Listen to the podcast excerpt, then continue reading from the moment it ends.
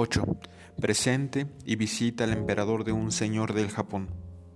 Como entró luego uno de los mayores señores del Japón y pareciólo en el presente porque de barras de plata y oro y ropas de sedas y otras cosas valdría más de veinte mil ducados. Este se metió primero en unas mesas a las cuales no daré fe que mirase el emperador